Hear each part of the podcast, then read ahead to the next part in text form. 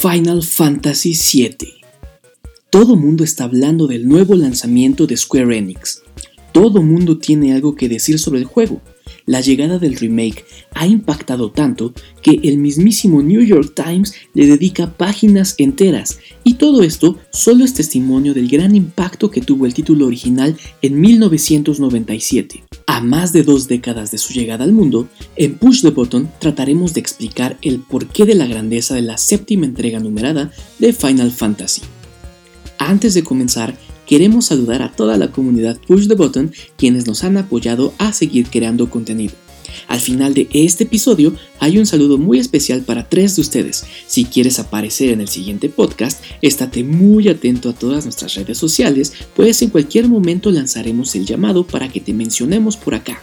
Ya lo sabes, estamos en Twitter, Instagram, Twitch y claro que también hemos llegado a TikTok. En todos lados siempre para siempre como pt-button. Ahora sí, comenzamos.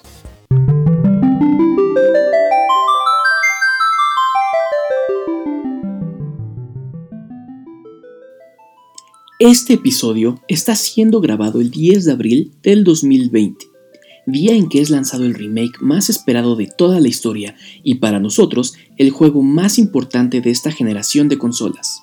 Si tú estás escuchando este podcast días, semanas, meses o incluso años después de que lo publicamos, es una prueba más de la grandeza de Final Fantasy VII.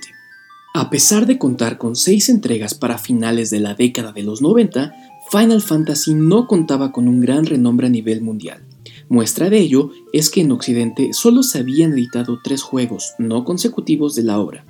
Todo eso cambió cuando la consola de Sony, el PlayStation, recibió a Cloud, Aerith, Shinra, Sephiroth y Avalanche. El juego significó una revolución en varios sentidos, gracias a la potencia de los 32 bits, así como a la capacidad de almacenamiento de los CD-ROMs. Final Fantasy VII fue el primer juego de la serie en desplegar gráficos en tercera dimensión, además de contar con las primeras secuencias en CGI de corte narrativo, conocidas en ese momento como Full Motion Video sin olvidar que por primera vez se podía escuchar el soundtrack orquestado de Nobuo Uematsu en lugar de versiones en 8 y 16 bits. Por otra parte, el sistema de juego desechó los jobs, aunque en cierta forma se podían identificar los trabajos de los personajes. Cloud podía ser un caballero, Aeris una maga blanca, Yuffie una ninja ladrona y Sid un caballero dragón. Esto sin que hubiera un nombramiento como tal. Sin embargo, la gran aportación al gameplay de la franquicia fue la aparición de los Limit Break. Estos eran ataques de gran poder que podían desatar los protagonistas, forman parte importante de la estrategia de juego y se han mantenido hasta estos días con variaciones en el nombre y modo de empleo, pero respetando su esencia. En cuanto a la narrativa, ya no teníamos diversos calabozos con innumerables pisos. Ahora, los escenarios se mostraban en secuencias sostenidos por un hilo dramático, es decir, no tenías regresiones innecesarias a puntos previos o una aventura que diera varias vueltas sobre sí misma para poder avanzar en el relato.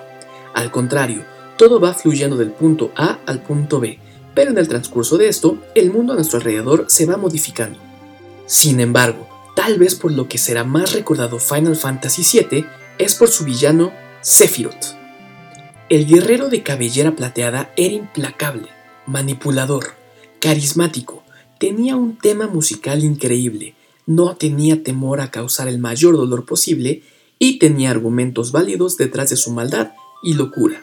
Sephiroth es el responsable de la tan comentada muerte de Aeris, evento clímax del juego y que causó una gran polémica entre los fans donde varios aceptaron que presentaron ligeros cuadros de depresión tras el fallecimiento de la joven. Considerado como uno de los momentos más icónicos de la historia de los videojuegos, la muerte de Aeris le rompió el corazón a todos los que han jugado el título.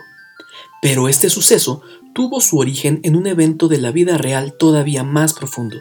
Durante el desarrollo de Final Fantasy VII, la madre del productor Hironobu Sakaguchi falleció. Esto hizo que el productor cambiara el significado del juego a uno donde la muerte no representa el final, sino más bien la transición a algo más grande, dando paso al flujo de la vida, o como lo conocimos en el juego, el livestream. Cabe destacar que desde Final Fantasy VII, Square Enix no ha vuelto a matar a otro protagonista de la saga. Las razones que fundamentan las actitudes de Sephiroth derivan del tema central de la obra, la identidad personal. ¿Qué es lo que me hace ser yo? Todos y cada uno de los protagonistas, incluyendo al villano, se cuestionan acerca de la naturaleza de su ser, ya sea como padre, como hijo, como amiga, como investigador o como ser humano en su totalidad. Esto convirtió a la séptima parte en uno de los juegos más complejos del género. Final Fantasy VII fue el juego que puso en el mapa la franquicia.